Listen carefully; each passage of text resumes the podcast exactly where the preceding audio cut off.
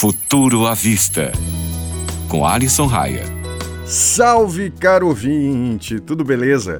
Eu sou Alisson Raia e olha só, na minha opinião, quanto mais fácil for uma coisa, mais malandros vão querer se aproveitar. E hoje vou falar novamente sobre uma atualização do WhatsApp que já tem rodado na Índia, mas que ainda não tinha definição aqui no Brasil. Eu estou falando é do sistema de pagamentos dentro do próprio mensageiro. Funciona da seguinte forma: a sua conta do WhatsApp vira uma espécie de carteira virtual, na qual você pode receber ou enviar dinheiro para os seus contatos. Há também a possibilidade de compra e venda de serviços diretamente pelo aplicativo. É tipo o PicPay. Em decisão anterior, o Banco Central havia proibido o sistema, mas acabou voltando atrás e resolveu liberar. Vale ressaltar que apenas as funções de recebimento e envio estão disponíveis com cartões de débito, Visa e Master. Agora, voltando ao nosso papo inicial, será que é mesmo uma boa ideia?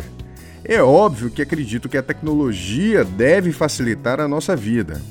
Mas o brasileiro, querendo ou não, é uma pessoa que às vezes cai em golpes. Para ser mais preciso, talvez seja o número 1. Um. E isso não é loucura da minha cabeça, veio de uma pesquisa da Kaspersky, uma das maiores empresas de cibersegurança do mundo.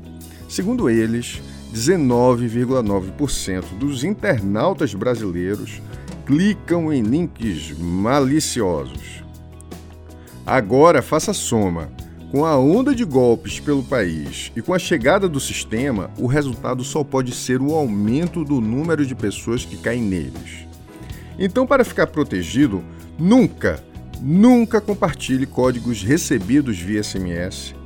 Instale autenticação em dois fatores no seu WhatsApp.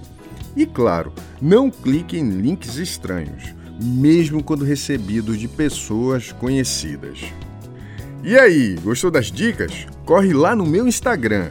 O endereço é arroba o futuro à vista, que eu ensino como ligar a autenticação em dois fatores para seu WhatsApp ficar mais seguro. Aquele abraço!